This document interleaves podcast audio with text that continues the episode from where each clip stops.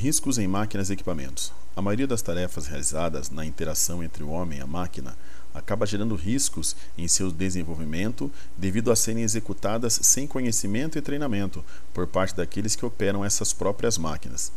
Durante seu funcionamento, também há falta de autorização ou proteções coletivas e individuais, inspeções, manutenções, são outros fatores que podem gerar riscos ainda maiores, podendo até mesmo interferir no processo produtivo. Num processo industrial, a maioria dos equipamentos existentes necessita de conhecimento técnico para que possam ser operados. Em alguns desses, devido ao seu porte, várias etapas devem ser seguidas observando-se regras de segurança. No momento em que vivemos, as normas regulamentadoras fazem com que as máquinas sejam adequadas e organizadas, promovendo a segurança e a saúde, orientando, por exemplo, que os manuais sejam em língua portuguesa e sejam disponíveis no local de trabalho. Esse artigo tem a intenção de trazer mais informações sobre os riscos encontrados e como controlá-los para realizar um trabalho com segurança. Máquinas e equipamentos, riscos e falhas. Conceitualmente, uma máquina é um instrumento físico que utiliza energia para a produção de um determinado bem ou executar uma tarefa. Por outro lado, equipamento é um dispositivo que auxilia um ser humano a realizar determinada tarefa específica. Máquinas de pequeno porte apresentam uma menor probabilidade de gerar riscos maiores relacionados às de maior porte, não significando que podem ser esquecidos os cuidados referentes a essas máquinas. Os riscos são altos ao se trabalhar com máquinas que utilizam força, rapidez e energização. Portanto, cuidados extremos são necessários. Temos como riscos riscos de queimaduras em diversas partes do corpo por máquinas que geram altas temperaturas e fabricam faíscas constantes risco do profissional se prender, prender as mãos ou até mesmo de parte da roupa ou uniforme. Isto pode acontecer em máquinas que possuem engrenagens e cilindros que fazem movimentos circulares constantes. Em máquinas de corte, o risco é grande no contato com serra ou esmeril com parte fixa. Todo cuidado é pouco. Máquinas mal cuidadas e sem as devidas avaliações preventivas podem contar com os fios desencapados que, ao entrar em contato com a pele, provocam choques intensos. Toda máquina e todo equipamento deve atender a determinados requisitos que definem o tipo de falhas que os mesmos podem ter. Toda máquina e todo equipamento deve atender a determinados requisitos que definem o tipo de falhas que os mesmos podem ter. Sempre que ocorrem essas falhas, o sistema de proteção deve entrar no chamado estado seguro. Sistema esse que pode ser projetado para entrar quando ocorrem falhas. Ele provoca uma atuação imediata dos dispositivos de segurança específicos.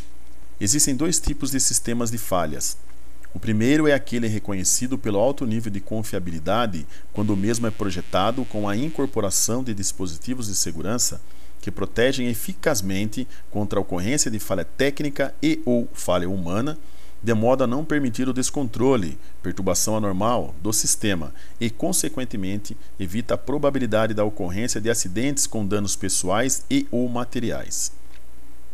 O outro é considerado pouco seguro com baixo nível de confiabilidade o outro é considerado pouco seguro com baixo nível de confiabilidade, pois o mesmo é projetado com a incorporação de medidas de segurança que ficam na dependência única e exclusiva do comportamento do indivíduo, do trabalhador, de modo a não permitir o controle efetivo da exposição a riscos ocupacionais significativos e, consequentemente, não evita a possibilidade da ocorrência de acidentes com danos pessoais e ou materiais.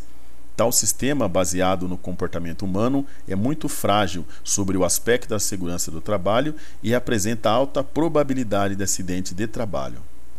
Treinar é importante e preciso.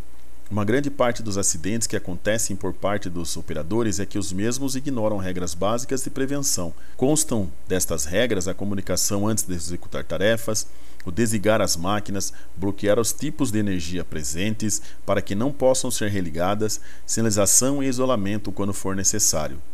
Constantemente nas empresas surge a necessidade de treinar seus funcionários sobre o uso correto e a melhor maneira de utilização de equipamentos de segurança oferecidos aos profissionais. Desse modo, é assegurado que todos tenham a consciência de como atuar em suas funções, não correndo os riscos. Todo treinamento serve para que o executor saiba como trabalhar com segurança em seu posto e como agir em casos de acidente. Este faz parte da segurança do trabalho.